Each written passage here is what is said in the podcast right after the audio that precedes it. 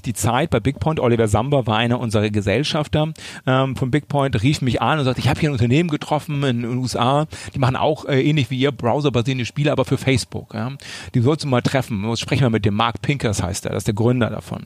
Dann rief er mich an und ich telefonierte mit ihm und wir sprachen darüber, äh, was er da macht. Und ich dachte, Facebook, was ist denn Facebook? Kenne ich nicht. Ja, StudiVZ kenne ich hier. Da toben die Studenten rum und tauschen sich irgendwie aus. Aber wie soll man denn darauf spielen? Was für ein Unsinn, ja. Hab das einem anderen Mitarbeiter von mir gegeben. Dann schau dir das mal an, was die machen. Der sagt auch, das ist Quatsch.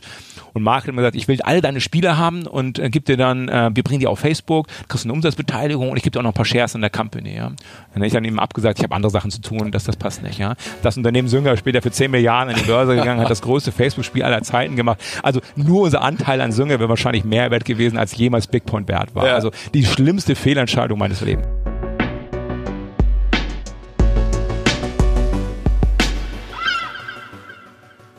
Wir sind zurück. Endlich gibt's wieder neue Folgen mit den spannendsten Köpfen Deutschlands. Für die, die diesen Podcast noch nicht kennen, wir suchen die Besten ihres Faches immer mit der Frage, was können wir konkret von ihnen lernen? Was denken sie über Erfolg und was würden sie ihrem jüngeren Ich mit auf den Weg geben? Das Ergebnis, echte Praxisinsights, authentische Ratschläge und Perspektiven, die du vorher so noch nicht gesehen und gehört hast. Unser heutiger Gast, Heiko Huberts. Heiko ist der deutsche Gaming-Pionier und Seriengründer. Mit insgesamt über 300 Millionen registrierten Usern und über 800 Mitarbeitenden war der Hamburger Unternehmer mit Bigpoint ein globaler Star. Heiko nimmt uns mit auf seine Reise und spricht darüber, wie es ist, alleine zu gründen, die richtigen Entscheidungen zu treffen und wie es ihm gelang, mehrmals Firmen erfolgreich zu verkaufen. Außerdem berichtet er über sein neuestes Projekt Oxolo, welches mittels künstlicher Intelligenz neue Entertainment-Produkte erschaffen soll. Freut euch auf jeden Fall auf eine meiner persönlichen Lieblingsfolgen. Bevor wir starten, gibt's noch ein, zwei Ankündigungen. Wir haben uns immer die Frage gestellt, wie können wir euch den besten Content zur Verfügung stellen, damit ihr up to date seid. Dazu haben wir Support von unseren Freunden von Hey Charles aus Berlin bekommen. Gemeinsam mit Charles wird es einen Chef Talk WhatsApp Newsletter geben. Ihr habt richtig gehört, WhatsApp. Also, warum WhatsApp? Charles ist dabei, die europäische Conversational Commerce Plattform für Europa zu bauen.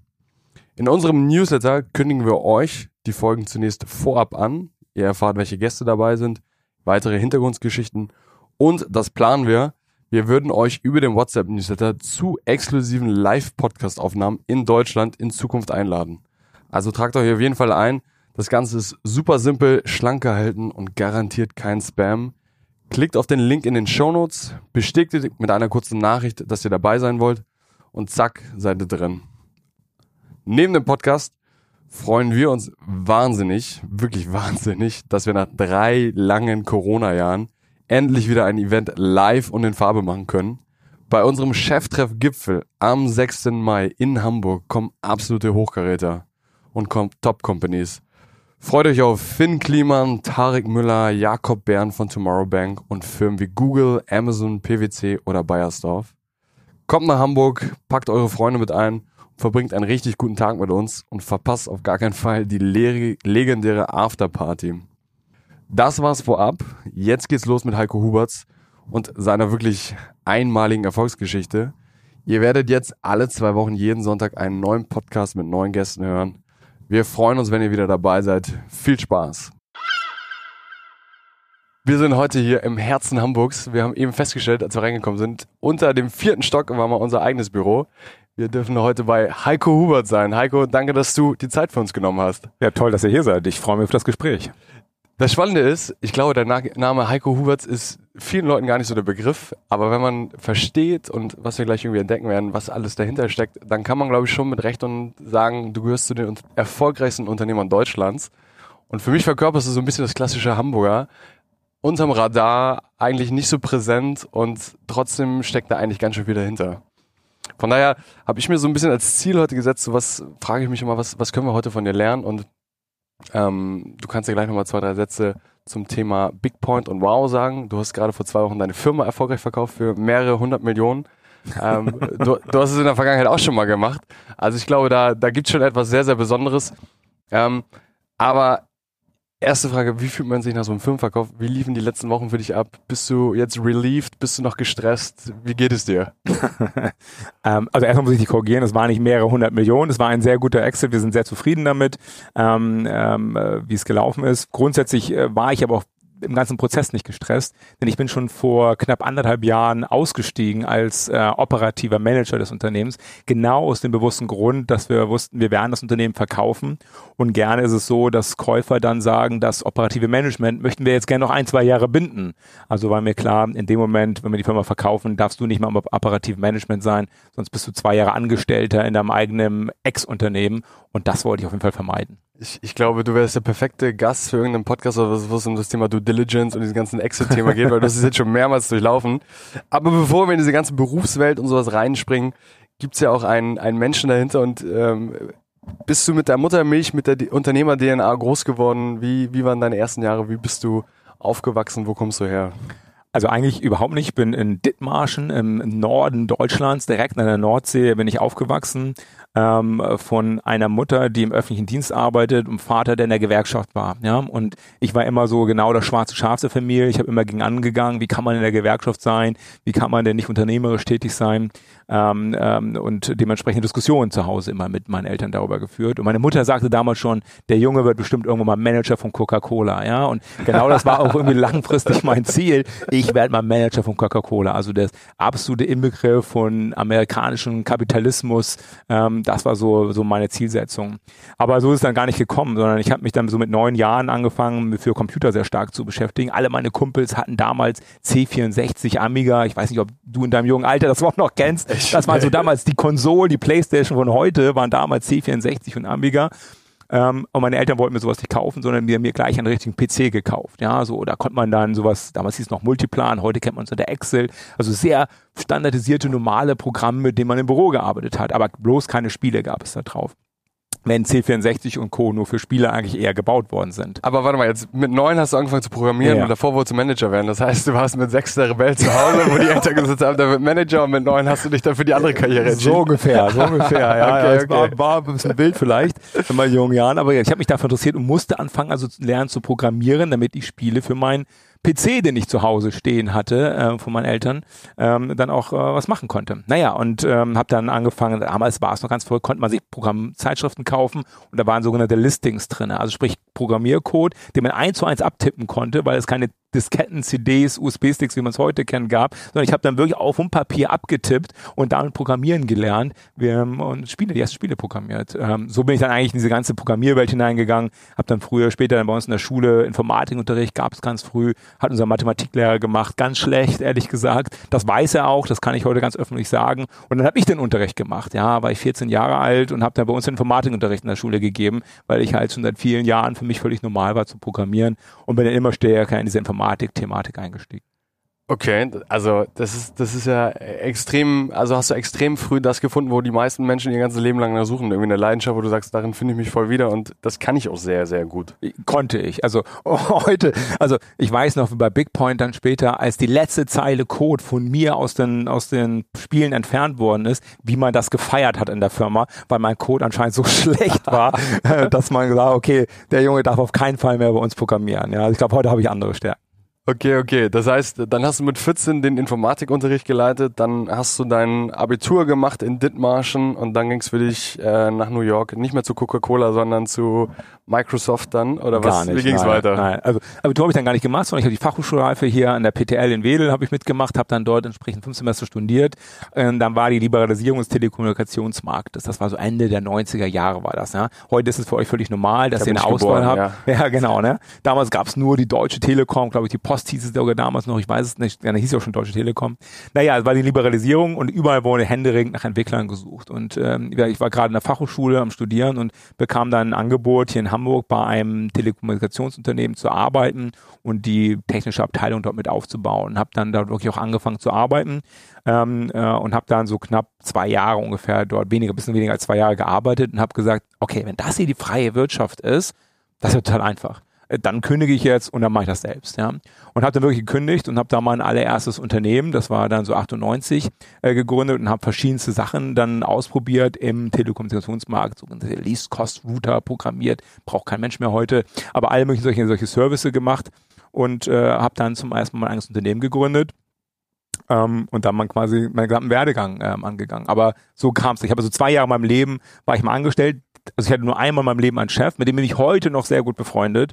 Ähm, ähm, also ich weiß nicht, wie es gekommen wäre, wenn ich mehr Chefs gehabt hätte. Ja. Okay, spannend. Und also, sag mal kurz, wie, also jetzt sind wir von der Zeitachse, wie alt warst du, als du das erste Unternehmen gegründet hast?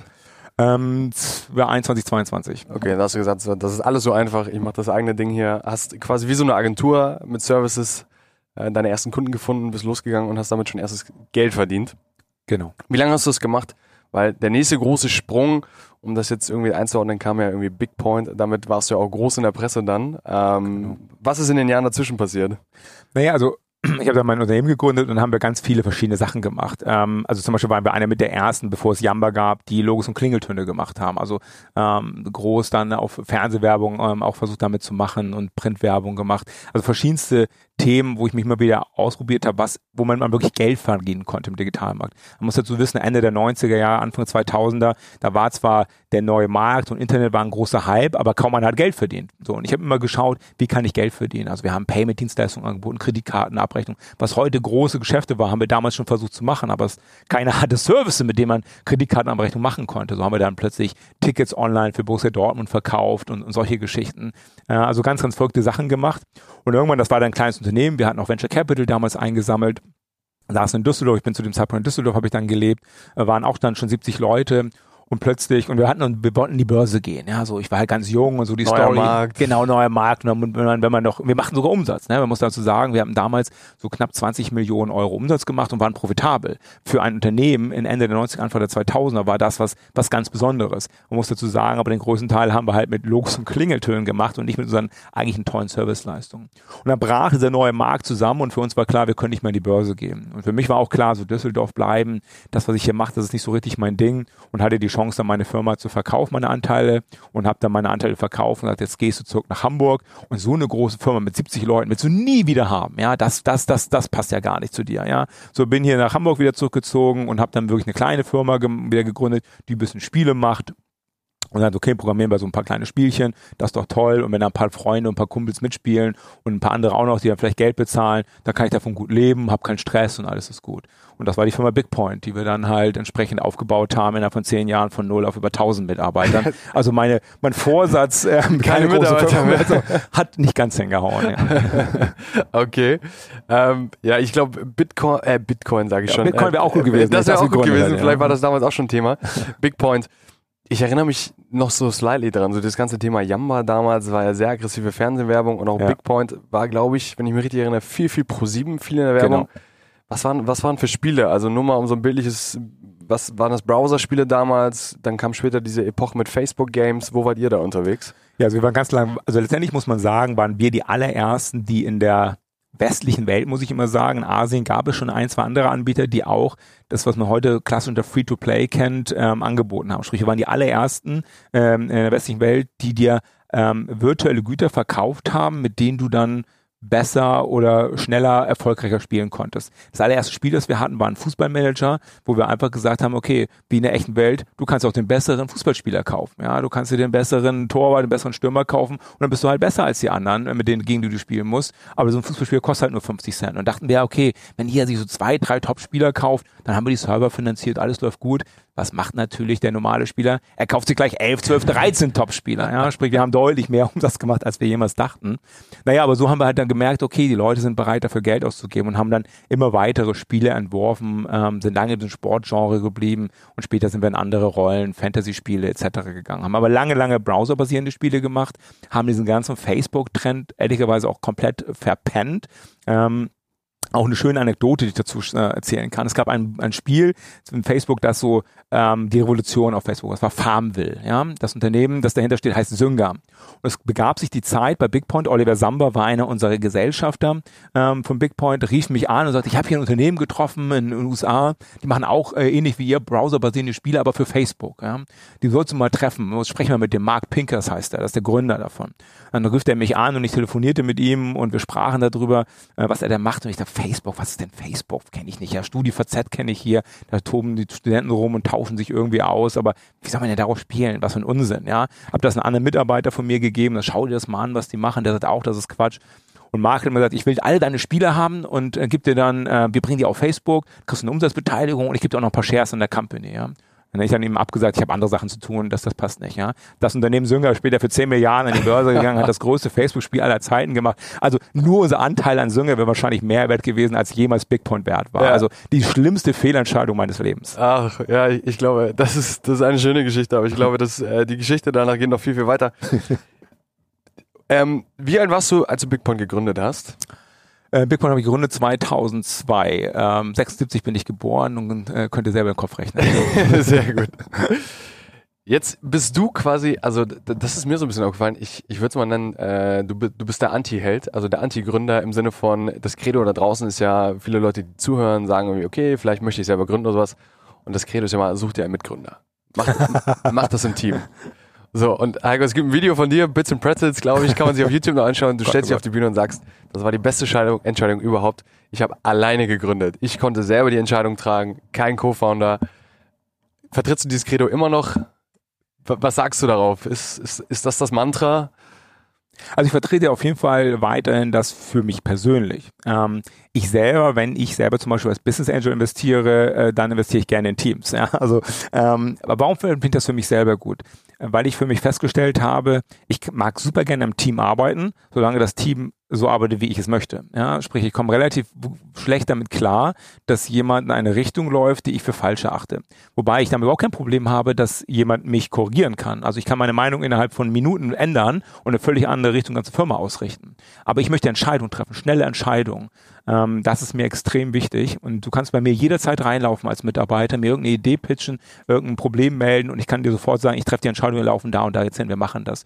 Das haben zwar meine Mit ähm, äh, Geschäftsführerkollegen dann vielleicht immer nicht unbedingt so gut gefunden, dass ich sie nicht habe eingebunden in die Entscheidung, aber letztendlich haben wir eine Entscheidung getroffen und sind vorwärts gegangen. Und das ist etwas, ähm, warum ich bis heute eigentlich immer erstmal selber gründe. Wobei mein neuestes Unternehmen, das ich jetzt gerade gegründet habe, die Oxolo, habe ich sogar eine Mitgründerin. Ja? Ähm, also sprich, aber ich habe mir jemanden gesucht, der mit meiner mit meiner, mit meinem Energielevel mithalten kann und genauso entscheidungsfreudig ist und ich das auch akzeptieren kann, dass die, ähm, äh, also Liz heißt sie, ähm, auch ihre eigene Entscheidung treffen kann und ich das auch akzeptiere, ja. Also ich probiere das jetzt mal. Jetzt, jetzt, jetzt stelle ich mir Heiko als, als, ähm, als Chef quasi bei Bigpoint vor, von 0 auf 1000 Mitarbeiter.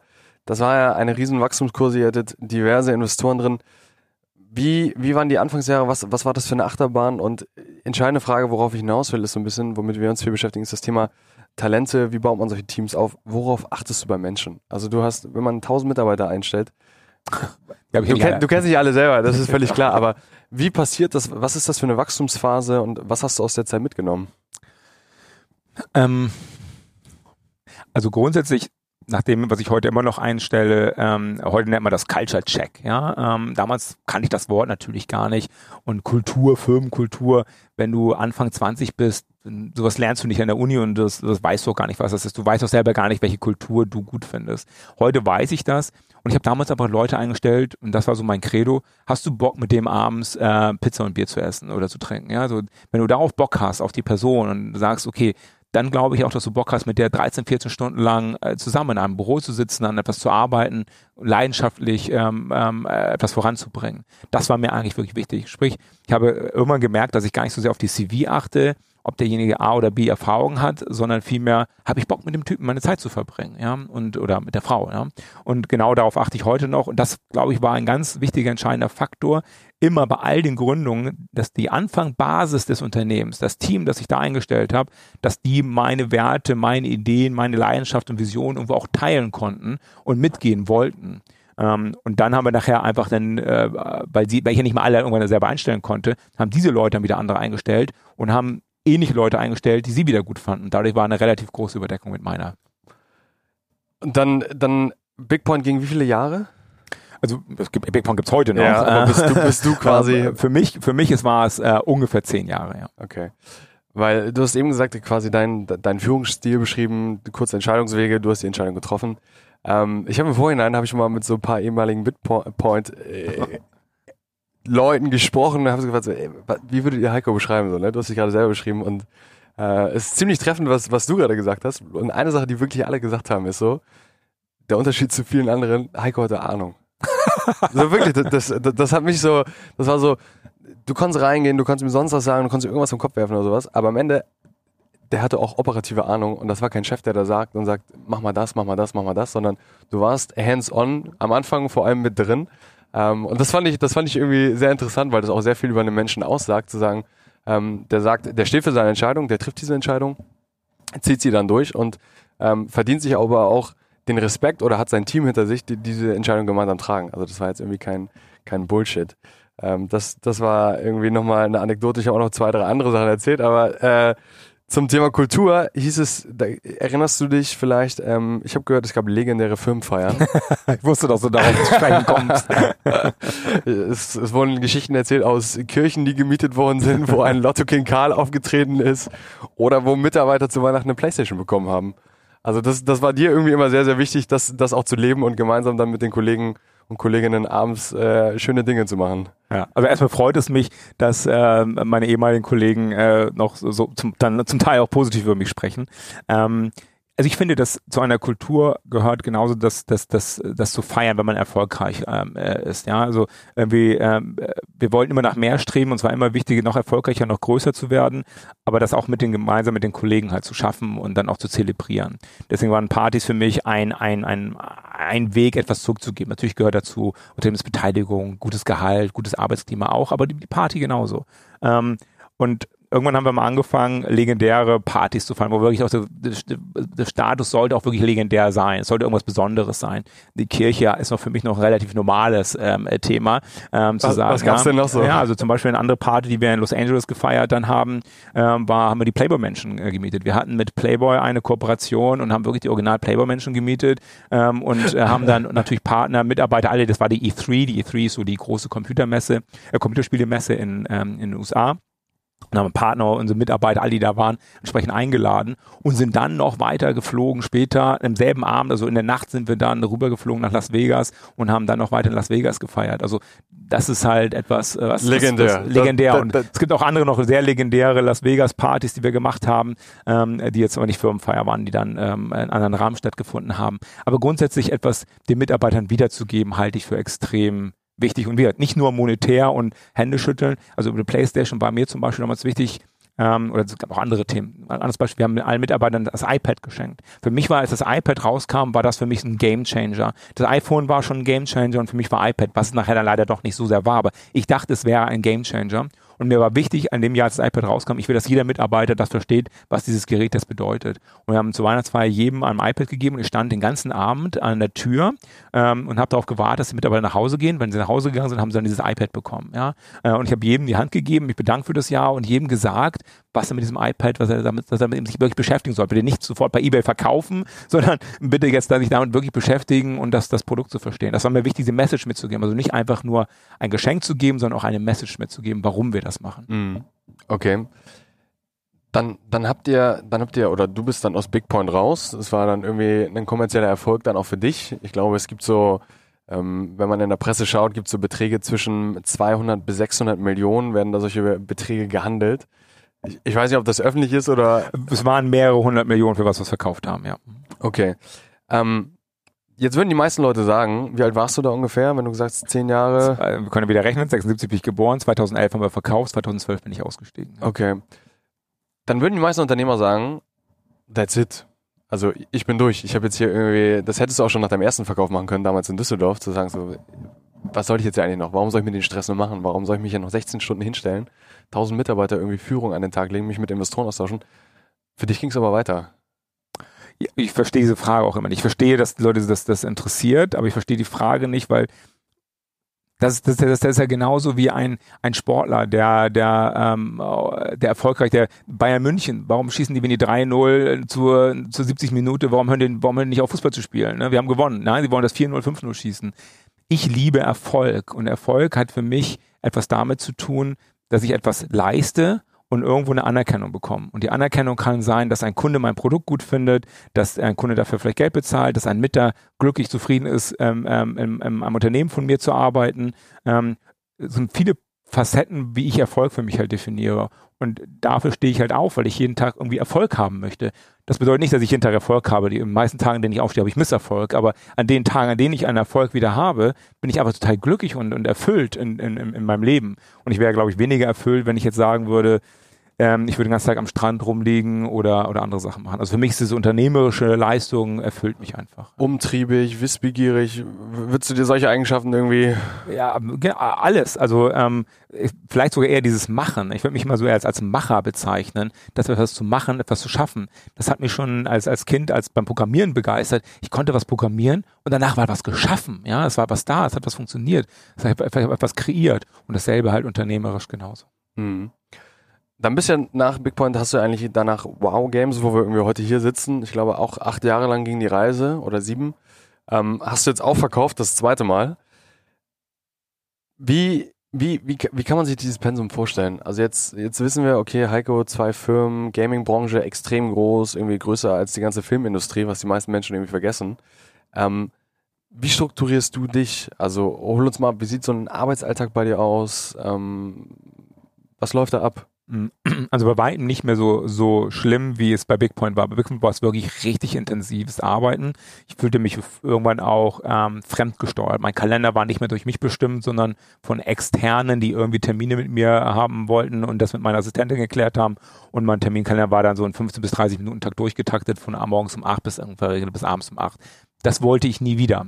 Sprich, was habe ich bei, bei, bei Wow Games dann anders gemacht? Ich habe mir von vornherein ein Team ähm, äh, gesucht, das ich kenne, das ich, dem ich vertraue, mit dem ich zusammenarbeiten kann, ähm, dem ich, ähm, dem ich meine ganze ähm, Verantwortung auch übergeben kann. Sprich, ich habe mich eigentlich bei Wow viel mehr darauf konzentriert, wirklich die strategischen und taktischen Entscheidungen zu treffen, anstatt das kleine Operative zu führen. Also ich habe mir von vornherein ein gutes Team geholt, das auch wie ich finde, vernünftig incentiviert, an einem Unternehmenserfolg partizipieren zu lassen. Und das hat dann eigentlich das Unternehmen geführt. Damit bestand also mein Tag darin erstmal, dass ich nicht morgens mehr um 8 im Büro sein musste. Ja, sprich, ich war in der Regel, sagen wir so um 10 im Büro. Und ich konnte in der Regel so um 18 Uhr das Büro verlassen, was für mich schon mal auch wieder positiv war.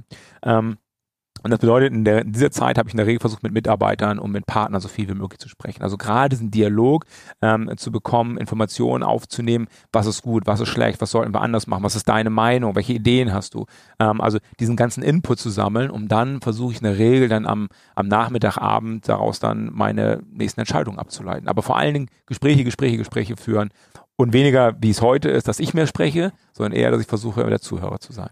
Wenn du sagst, intensive Zeit bei Bigpoint, das heißt dann so 12, 16 Stunden Tag über mehrere Jahre, Wochen, also. Ja, und der Regel, und das in der Regel sechs Tage Woche, ne? Also ähm, heißt sonntags war für mich immer eigentlich, ähm, oh, stimmt eigentlich gar nicht so richtig. Also Sonntagnachmittag fing ich schon wieder an, den Montag vorzubereiten. Aber in der Regel war für mich so, dass ich bis Freitag Bürozeit hatte. Samstag habe ich all das abgearbeitet, dann von zu Hause, was irgendwie noch auch, äh, zu erledigen war, was offen war, E-Mails, Verträge lesen, ähm, etc. Ähm, und dann hatte ich versucht, sage ich immer, ich sag mal von Samstag, Samstagmittag bis Sonntagmittag war immer meine meine 24 Stunden Freizeit.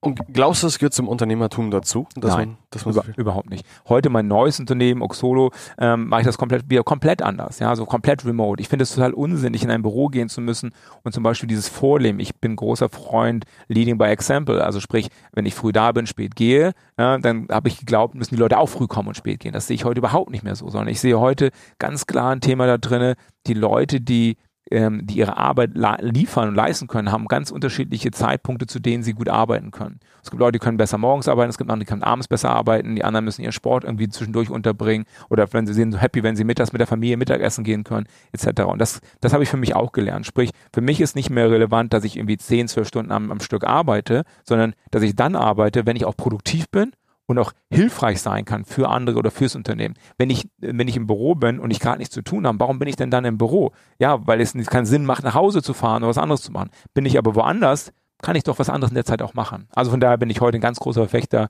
für Remote Work. Retroperspektivisch, wenn man jetzt auf deine, deine, auf die 18 Jahre Big Point und Wow zurückschaut, ist es ja ein voller Erfolg und ich glaube, das klingt immer faszinierend, wenn man hört, so wie viel, wie groß der Millionen-Exit und sowas war. Lass uns mal über das Thema Scheitern, beziehungsweise wo waren auch mal so Tiefpunkte? Also das ging noch nicht irgendwie immer nur bergauf.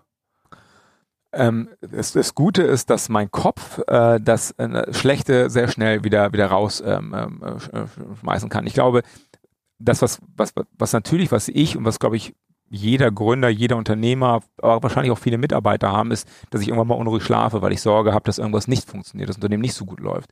Ähm, ähm, äh, und das habe ich auch permanent gehabt. Das habe ich selbst heute noch, ja. Ich würde heute von mir behaupten, dass ich finanziell relativ unabhängig bin. Dennoch habe ich bei meinem neuesten Unternehmen gerade heute Nacht habe ich wieder schlecht geschlafen. Ja, so gerade heute vor unserem Interview schlecht geschlafen, weil ich gestern eine Entscheidung getroffen habe und ich mir nicht sicher bin, war es wirklich richtig. Aber ich stehe hinter der Entscheidung, aber trotzdem beschäftige ich mich damit. Also sprich, dieses ständige Angst vor diesem Scheitern zu haben, ähm, ähm, das habe ich, das begleitet mich permanent. Und natürlich treffe ich die meisten Entscheidungen, die ich getroffen habe im Leben, waren schlechte Entscheidungen.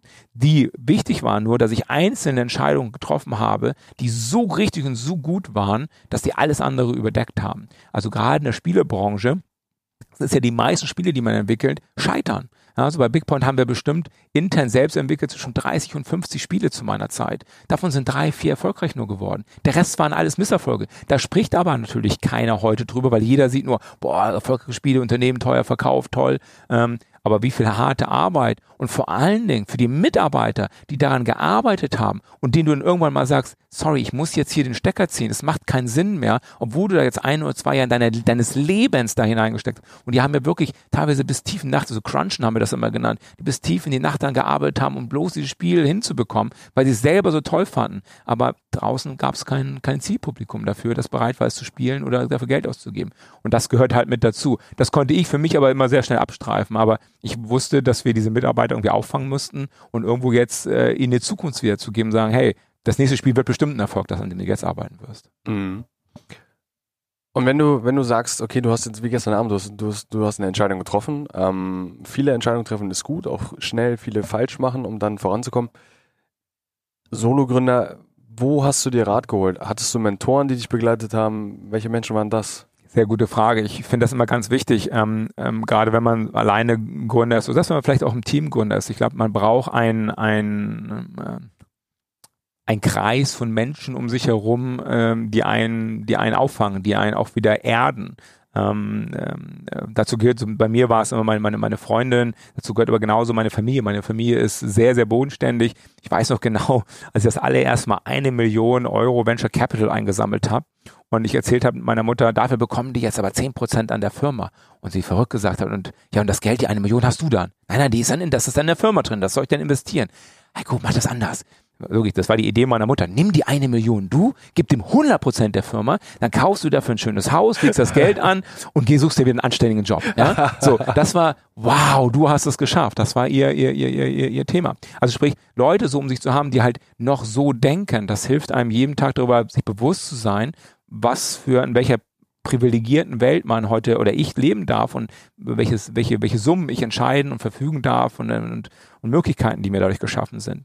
Aber ich hatte auch andere, ich hatte auch Business-Entscheider, also Simon Guild war ein, lange ein, ein, ein wirklich auch ein Mentor, Berater von mir. Simon Guild war der allererste CEO von MTV Europe, hat also MTV Europe ebenfalls von so einer Zehn-Mann-Bude hoch zu einem Milliardenunternehmen gebaut. Damals war MTV noch groß, hat dann Viva später gekauft. Heute spielt MTV nicht mehr die große Rolle. Aber das war jemanden wie ihn zu haben, mit dem ich mich jeden Monat getroffen und unterhalten habe der einen ähnlichen Werdegang zwar als Angestellter, aber so ein, so ein Wachstum miterlebt hat, das war für mich sehr hilfreich. Ähm, der sagt, denk mal darüber nach oder sei dir dessen bewusst oder das ist normal, dass jenes passiert. Also von da, das versuche ich heute auch immer wieder zurückzugeben. Also ich habe auch diverse Unternehmer, die, denen ich quasi heute zur Seite stehe, die ähm, in gewissen Situationen sind und mich halt anrufen können, um meine Meinung, meinen Rat dazu zu haben, zu hören. Ja. Was, was würdest du, was würdest du jungen Menschen Mitte 20 jetzt sagen? Ähm, weil die große Frage, und das hört man immer wieder so, such dir einen Mentor. Ein Mentor ist gut. Aber es ist ja nicht so, dass ich auf Ebay gehe und sage, jetzt hole ich mir da den nächsten Mentor. Wie kann ich losgehen? Wie finde ich jemanden? Wie kann ich mich dem öffnen? Was würdest du, was würdest du empfehlen? Wie würdest du vorgehen?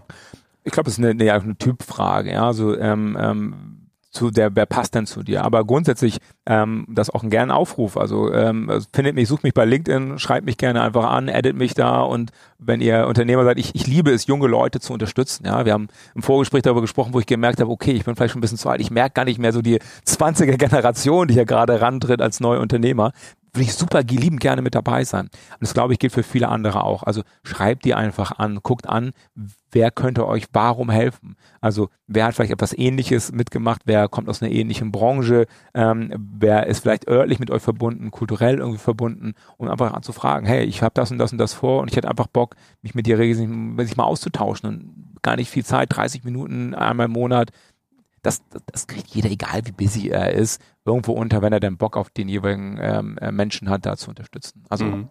ist, ist tatsächlich auch unsere Erfahrung. Also die, die meisten Menschen, das ist so ein bisschen, äh, die meisten Menschen trauen sich gar nicht irgendwelche, ich nenne es mal erfolgreiche Persönlichkeiten oder sowas anzuschreiben, weil sie denken, oh, die haben, die, die, haben so viel zu tun. Und meistens ist es dann doch, und ich kann dir x Beispiele nennen, wo es dann so ist, ja. dem schreibst du einfach, du bist völlig verblüfft, was du für eine einfache, pragmatische Antwort bekommst, wo du denkst, so, oh, was, was, was, was okay, alles klar. Ähm, ich glaube, das, das, das, das kann irgendwie jeder mitnehmen und wir können das auch von, von unseren Erfahrungen aus teilen. Ähm, lass uns ein kleines Gedankenexperiment machen. Wir sind jetzt gerade so an der Schwelle, was war dein Tipp oder wie würdest du in der Mitte 20er einem Mentor empfehlen? Ähm, wir haben jetzt Gaming hinter uns, du hast gerade deine neue Firma, du stehst jetzt hier, jetzt sitzen wir hier beide und ähm, du hast viel gesehen, du tauschst dich viel mit anderen Unternehmerinnen und Unternehmern aus. Lass uns in den nächsten fünf Schritten ein Unternehmen gründen. Und meine Frage wäre nicht so, Heiko, wie gehen wir vor? Auf welche Themen konzentrieren wir uns? Was ist spannend? Warum? Und wie setzen wir es um? Was brauchen wir dafür? Ich weiß nicht, ob ich so eins, zwei, drei, vier, fünf runter erzählen kann, aber erstmal, ich habe vorhin schon gesagt, ich bin Macher, ja. Also erstmal einfach losgehen, machen, ja. Sprich, das erste, wenn ich eine Idee habe, versuche einen Prototypen dafür zu bauen.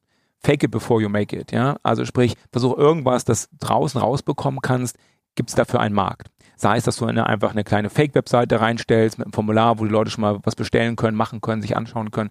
Oder sei es, dass du einfach nur mit deiner Idee auf die Straße gehst und Leute befragst. Ich habe die und die Idee. Versuche selber diesen, diesen 30, 60 Sekunden Pitch zu machen und frag, würden Sie dieses Produkt nutzen? Würden Sie den Service haben wollen? Ja, also erstmal einfach machen und damit Informationen zu sammeln. Zweiter Step, wenn du daraus ein positives Feedback bekommst, dann beschäftige dich mal mit Zahlen. Ja, ich bin auch ein klarer Zahlenmensch. Bau dir mal wirklich einen Businessplan auf.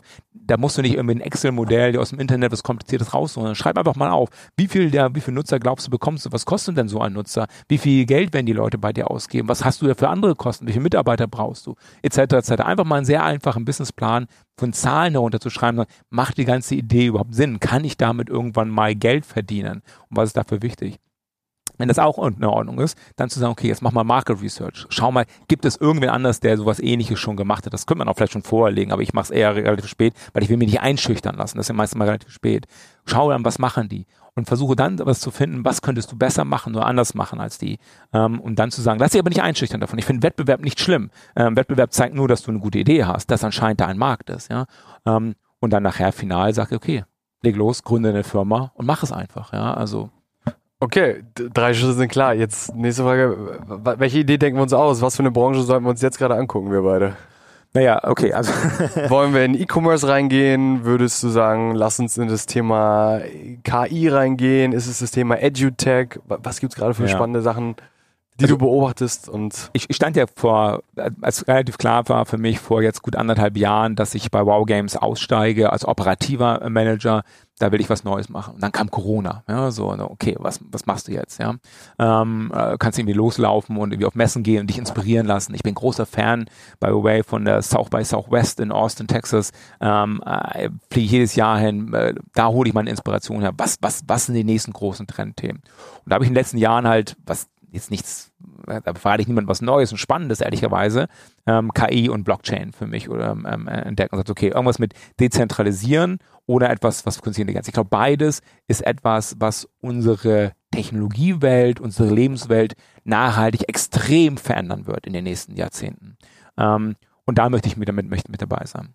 So, ähm, und das war für mich dann auch ein Thema zu sagen, okay, schau dir an, was kannst du? So, und ich komme aus dem Entertainment-Bereich, ja, immer ja Games gemacht, und dann okay, was, was kannst du darauf aufsetzen? Und habe mich dann für künstliche Intelligenz entschieden. Aber ich kann jedem anderen nur genau sagen, was ist denn deine Leidenschaft? Was kannst du besonders gut? Und was sind vielleicht irgendwelche Trendthemen, was ist, was, was bleibt langfristig? Und gehe dann in diese, diese Segmente, ähm, ähm, das zu schauen. Das kann E-Commerce sein, das kann Health Tech sein, das kann immer noch Fintech sein, das kann alles Mögliche sein, aber such dir etwas raus, was langfristig erstmal die Welt verändern wird und für was du eine gewisse Leidenschaft und das, wenn du, wenn du keinen Bock auf irgendwas hast, Don't do it. Ja, richtig, Also genau. forward, forward. Also nur für, für eine schnöden Mammon, Mammonis zu machen, sich. Du, du investierst ja selber auch privat als Business Angel, Investor in verschiedene VCs. Tust ja auch, ähm, was ist, also gibt's da, hast du da, gehst du auch danach, dass du sagst, A, ich gucke mir das Gründerteam an oder B, ich gucke mir, wie du es gerade gesagt hast, folgende Themenbereiche an und schaue dann darauf, was irgendwie für mich Spaß macht. Wie bist du da aufgestellt? Wie, wie nimmst du das Ganze wahr? Ja.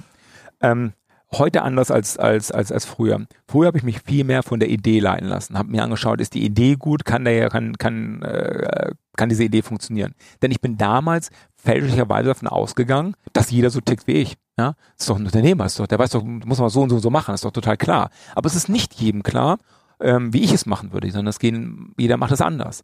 Und habe mich dann dafür mehr entschieden, schau dir die Teams an und wenn du glaubst, dass dieses Team so tickt, dass es dieses Produkt und die Idee erfolgreich umsetzen kann, dann investiere. Ja? Das heißt nicht, dass dieses Team so ticken muss wie ich, aber ich muss daran glauben, dass dieses Team in der Lage ist, dieses Produkt umzusetzen.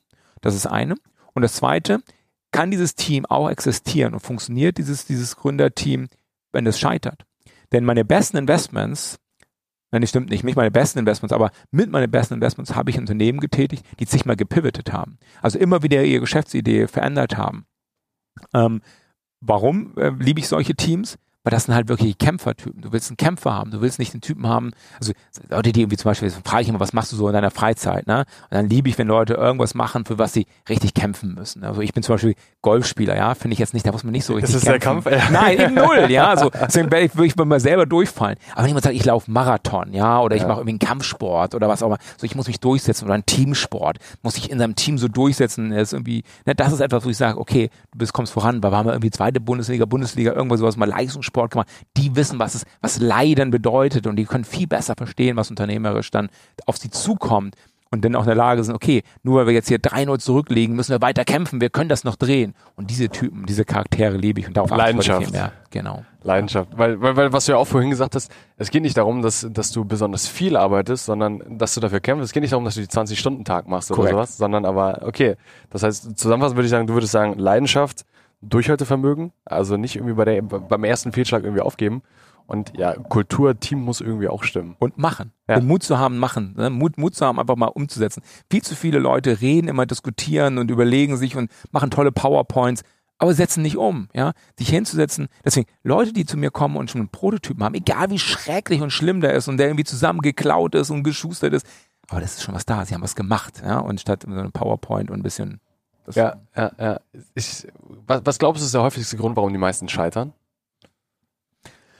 Ja, vielleicht, weil sie, weil sie, weil sie, scheitern finde ich übrigens überhaupt nicht schlimm. Ich finde das ganz schlimm, diese Kultur in Deutschland, so, äh, guck mal, das nicht hinbekommen und war doch klar. Und ich hasse Leute, die zu mir kommen und sagen, deine Idee ist scheiße, ja, und die wird niemals funktionieren, ja. Sondern sagen, Heiko, ich glaube, das und das ist ein Schwachpunkt, darüber solltest du nachdenken. Das finde ich in Ordnung. Aber sofort sagen, das wird nicht funktionieren, da- das finde ich immer schlecht. Und das glaube ich, dass viele Leute vielleicht zu sehr sich dann Angst machen lassen, anstatt zu sagen, komm, versuch diesen Weg zu gehen. Manchmal launcht man oder bringt man etwas vielleicht zu früh an den Markt, ja. Dann halte einfach durch ähm, und such dir Partner, Investoren, die mit dir diesen eventuell langen Weg dann auch gehen, ähm, den, den du dafür brauchst. Ähm, und manchmal ist es dann auch Streitereien in Teams, glaube ich, gibt so viele, so viele Gründe, aber häufig ist es, glaube ich, nicht dieses Durchhaltevermögen zu haben. Ist es schon spruchreif, was ihr jetzt quasi mit dem neuen Unternehmen macht?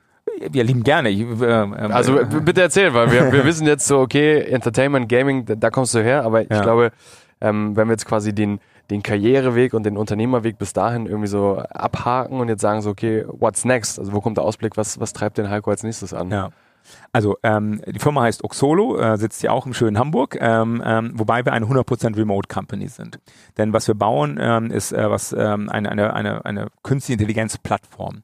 Wir ähm, bauen also eine Plattform, in der wir in der Lage sind, Charaktere und Menschen durch künstliche Intelligenz ähm, nachzubilden. Ja, im allgemeinen Volksmund Deepfake ähm, auch, auch genannt. Ähm, und was wir da machen ist, unser allererstes Produkt, ähm, ähm, das heißt Tippy. T-I-P-Y, das wird jetzt ein paar, paar Monaten rauskommen.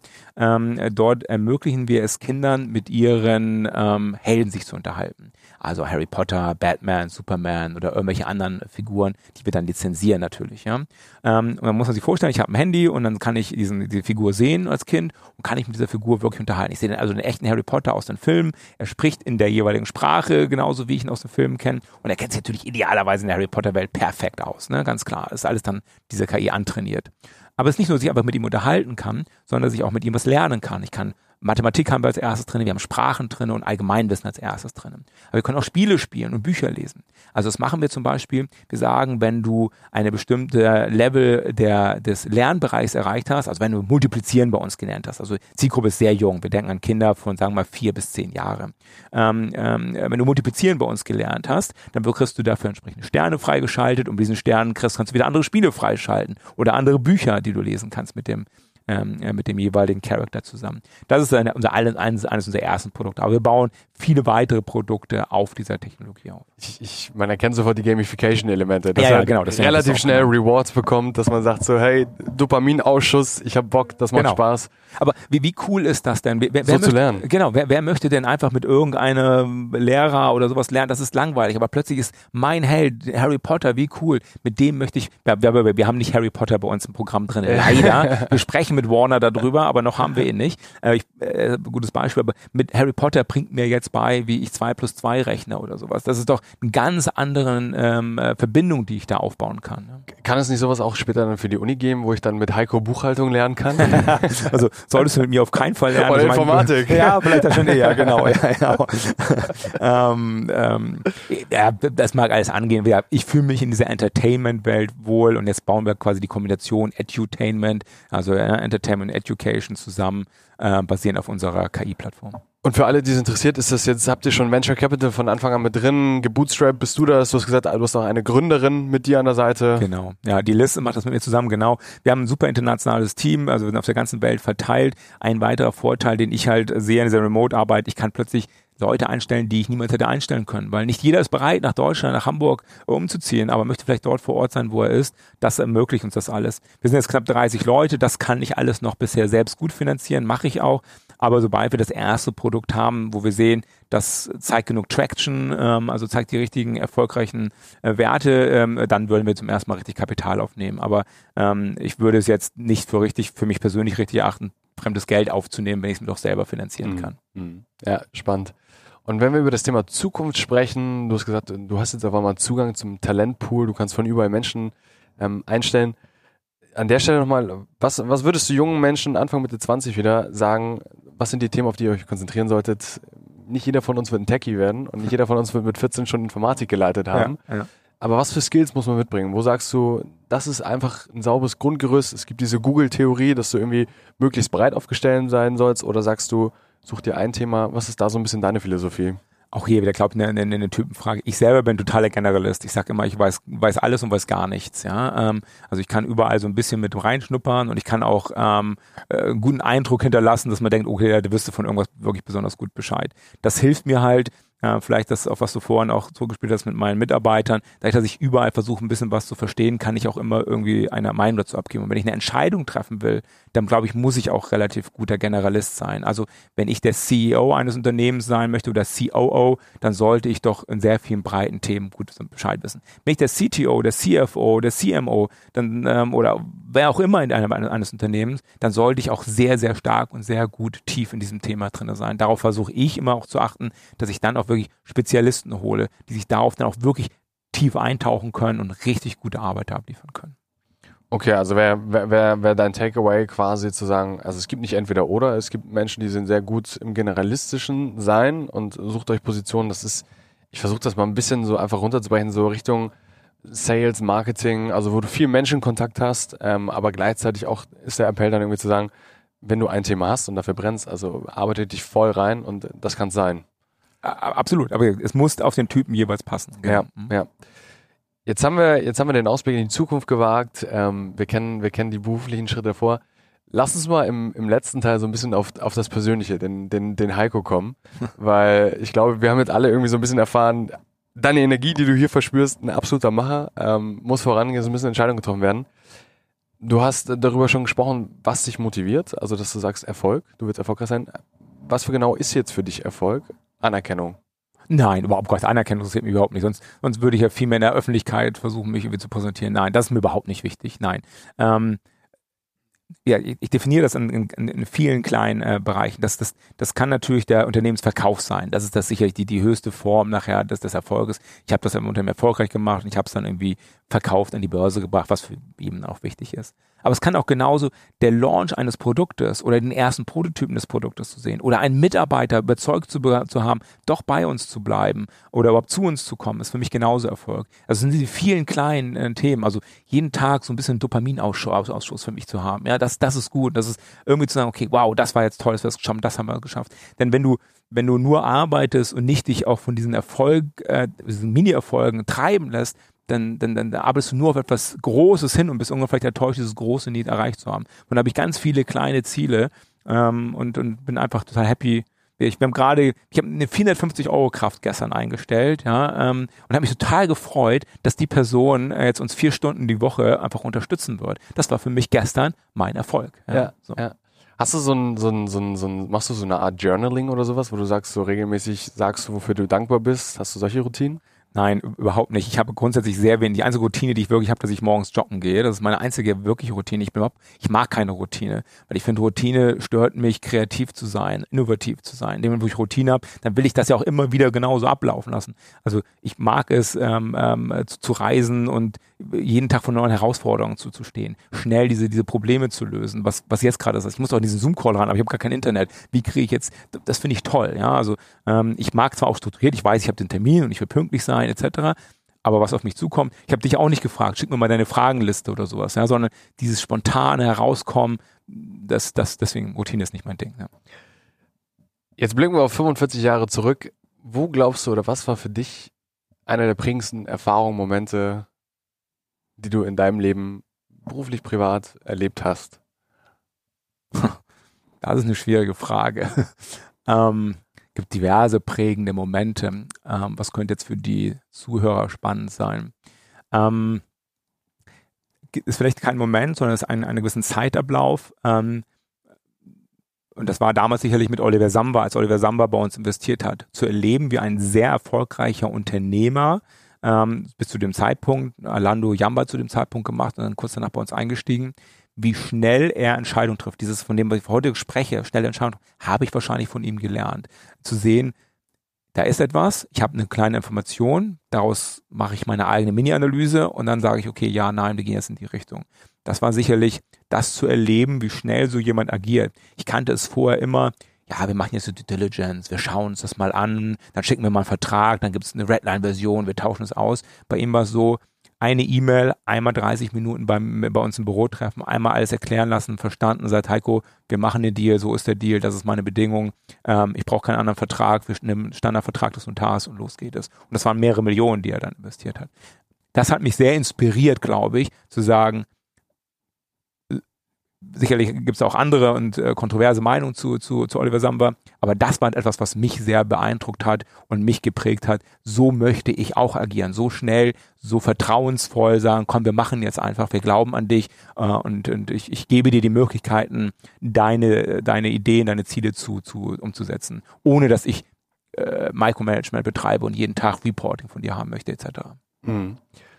Und mit der Erfahrung und den Sachen, die du erleben durftest, was würdest du deinem heutigen 20-jährigen Ich, was würdest du mit dem mit auf den Weg geben? Ja, ich mag diese Frage nicht, ähm, weil warum soll ich meinem 20-Jährigen etwas mitgeben? Ich habe hoffentlich noch 20 Jahre vor mir. Also sprich, ich kann es auch heute ändern. Und das, was ich mir heute mitgebe, ist etwas vieles, was ich heute schon gesagt habe. Also heute sage ich, mache nur das, auf was du wirklich Lust hast und verbringe nicht unnötig Zeit in Meetings, die für dich nicht relevant sind. Das ist natürlich eine sehr für mich persönlich spezifische Thematik, aber ich habe, glaube ich, viel meiner Lebenszeit damit verschwendet, weil ich dachte, ich muss mit dabei sein. Ich dachte, ich bringe einen Mehrwert in dieses Meeting mit hinein oder zu dieser E-Mail muss ich unbedingt auch noch was zu schreiben. Überhaupt nicht mehr, ja. Vertrauen abzugeben, ähm, die Leute machen zu lassen ähm, ähm, und selber nur schauen, bringe ich Mehrwert? Ja, dann sei dabei und wenn nicht, dann steig aus. Ich glaube, sich auch selber nicht zu wichtig zu nehmen, ne? Also wie du gesagt auch hast, gut, also Punkt, ja. warum? Also, also gib auch ab, wie du schon sagst. So. Ja. Also die, die meisten Menschen und ich kann es mir vorstellen, gerade in deiner Rolle ist es, ist es also Thema Mitarbeitermotivation, dass die Leute auch fühlen, das ist ihrs und äh, das ist ihr Ding und das ist nicht der Chef, der jetzt hier die ganze Zeit irgendwie mit in der, in der Suppe rührt. Genau. Jetzt sind wir auf der grünen Wiese und du kannst dir alles wünschen, was du willst. Ähm, und die Frage wäre von der guten Fee, Heiko, du kannst einen Tag mit einer Person tauschen. Wer wäre es und warum? Kann ich sehr einfach beantworten. Jetzt bin ich gespannt. egal, mittlerweile ist es ja ein anderer, ähm, aber egal wer gerade US-Präsident ist, ich würde gerne US-Präsident sein für einen Tag, um die ganzen geheimen Unterlagen lesen zu können. Gibt es UFOs? Was wissen wir? Wurde gerade veröffentlicht. ja, ja. Ob, ob das die Wahrheit ist, wurde wirklich alles veröffentlicht, ja. Ähm, äh, also wirklich die, diese wirklichen äh, Sachen, um endlich äh, damit aufräumen zu können. Und ich würde es auch dann ganz äh, veröffentlichen und sagen, so pass auf, es gibt keine UFOs oder ja, es gibt jenes oder das haben wir gefunden, das wissen wir, das ist die Wahrheit. Ähm, ähm, äh, ganzen Verschwörungstheoretiker einfach sagen, komplett ihr gar auszumachen. Ähm, äh, das würde ich gerne machen für einen Tag, um der Welt Wahrheit zu geben. Ja. Okay, äh, da werden wahrscheinlich auch viele Dinge rauskommen, wo man nicht mitrechnen würde. Also das wäre ein spannender Tag der Menschen. egal wie schlecht, ich, ich, ich persönlich bin der Meinung, das ist dasselbe im Unternehmertum. Transparenz halte ich für extrem wichtig. Und egal, ob was gut, du kannst nicht immer nur erzählen, ja, alles ist super, alles ist super, und wenn gerade mal nicht gut läuft, dann, dann, dann tauchst du einfach ab und erzählst nichts. Die, die Leute, deine Mitarbeiter, deine Kollegen wollen doch wissen, was passiert, auch wenn es schlecht läuft, damit sie sich selber auch privat, persönlich, beruflich darauf einstellen können, was gerade hier los ist. Und dasselbe gilt auch für die Gesellschaft. Warum soll die Gesellschaft denn nicht hundertprozentig wissen, was passiert? Also zu glauben, dass jemand anders besser darüber Bescheid weiß, wie wir mit Informationen umgehen könnten, finde ich, ähm, finde ich fatal. Also ähm, von daher, ja, ein Tag Präsident und ich würde euch allen sagen, was die Wahrheit ist. ist- das wäre ein spannender Tag in der Menschheit, auf jeden Fall. okay, jetzt haben wir, sind wir leider schon so fast gegen Ende. Jetzt haben wir auf ein, ja, für viele Außenstehende, auch für dich wahrscheinlich, und auch für mich, es wirkt ja sehr, sehr erfolgreich, sehr, ähm, sehr, sehr lebendig, was du geschaffen hast bisher. Ähm, die andere Frage ist aber, welchen Preis musstest du dafür zahlen? Musstest du einen Preis dafür zahlen? Be bestimmt, ähm, äh, der für mich persönlich aber nicht hoch war. Ähm, ähm, der, der, der Preis war sicherlich viel Freizeit, die ich habe ähm, ähm, nicht genießen können.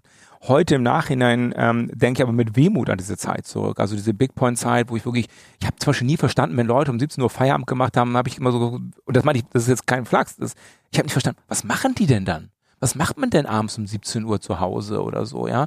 Ähm, weil für mich war total klar, um 8, 9 Uhr bin ich vielleicht zu Hause und keine Ahnung, dann mache ich auch zu Hause noch mal ein paar E-Mails oder also das war für mich völlig, das war für das, das ist doch ein tolles Leben, das ich geführt habe. Sprich, ich habe damals nicht wirklich was verpasst. Heute im Nachhinein, wo ich ähm, andere Interessen, andere Hobbys habe, weiß ich, was man um 17 Uhr noch anderes machen kann heute. Ich habe eine Tochter heute, freue mich mit der, die ins Bett zu bringen, mit der nochmal zu spielen, etc. Also ich habe heute einen anderen Blick darauf, aber ich bereue nicht, dass ich äh, das so gelebt habe, wie ich es gelebt habe. Hm, hm. Ja, finde ich, finde ich, ist ein Paradebeispiel dafür, wenn du deine Leidenschaft wirklich hast und Arbeit keine Arbeit ist. Genau, ganz so, genau. Das, das ist, glaube ich, so Ja. die Message dahinter, die, die sehr schön ist und ich glaube, jeder wünscht sich das irgendwie zu finden. Und du mit tollen Leuten zusammenarbeiten kannst, wenn deine, wenn deine Freunde, Kumpels quasi mit dir auch in der Firma dann irgendwo unterwegs sind. Ja, ja genau. Jetzt kommt die vorletzte Frage. Was wäre dein Appell an die junge Generation? Was wären die drei Dinge, die du irgendjedem nochmal mitgeben müsstest, wo sie dir gerade zuhören? Also erstmal ähm, äh, traut euch, ähm, äh, das zu machen, was ihr machen wollt, das zu sagen, was ihr sagen wollt. Ähm, ich glaube, wir, wir, wir alle stehen, das ist ja offensichtlich gerade der, der, der heutigen Zeit, was, was der Klimawandel ähm, ähm, ähm, mit uns machen wird. Traut euch Unternehmen zu gründen, die wirklich die Welt verändern. Traut euch, mir jetzt auch in die Politik zu gehen. Traut euch, Sachen zu verändern. Das ist einfach, auf die einzelne Thematik würde ich es auch nur festmachen wollen. Egal wer, wie, was ähm, sich irgendwie äh, äh, verwirklichen will, traut euch es zu machen. Habt keine Angst. Gerade wenn man jung ist, habt ihr wenig, eigentlich wenig zu verlieren. Ihr könnt noch viel gestalten. Ähm, ähm, also macht es doch einfach. Ähm, Traut euch Heiko bei LinkedIn zu schreiben. Genau, ja. vielleicht, vielleicht findet ihr den nächsten Mentor. Ja. Aber ich, ich glaube, genau das ist es. Also ich glaube, die Frage, die man sich immer stellen kann, was soll passieren? Was kann nur Korrekt. passieren? Genau. Im schlimmsten Fall stehst du wieder auf äh, und probierst es nochmal. Ja, aber was ist wirklich das Schlimmste? Du wirst du hier verhungern, das wird dir nie passieren so. Also natürlich kannst du irgendwann mal viel Geld in, also in Sand setzen, aber gerade in jungen Jahren kannst du das Völlig eigentlich auch egal. nicht. Ja, Geld kommt, Geld geht. Also das ist das, das, sollte ohnehin schon nicht der der, der Angsttreiber sein. Ja. ja. Und auch nicht das Ansehen, was sagen andere Leute dazu, etc. Traut euch, ähm, und macht einfach, ja. Also, ja, ja, ja, ja. Ich, ich glaube, den, den Spirit kann man auf jeden Fall mitnehmen. Letzte, letzte Frage leider. Ähm, du weißt, was kommt, aber das, die letzte Frage ist immer bei uns. Welche drei Gäste, glaubst du, sind bei uns nochmal gut aufgehoben? Wer, wer inspiriert andere? Mit wem sollten wir unbedingt sprechen? Ja, ähm, also ich finde, ich, ich, ich kannte die Frage natürlich, weil ich bin großer Fan deines Podcasts und äh, habe alle Folgen gehört. Ähm, also von daher wusste ich, diese Frage wird kommen. Und ich habe auch lange überlegt, wen ich, wen, ich, wen, ich, wen ich dir sage. Und ich könnte ganz viele Leute sagen.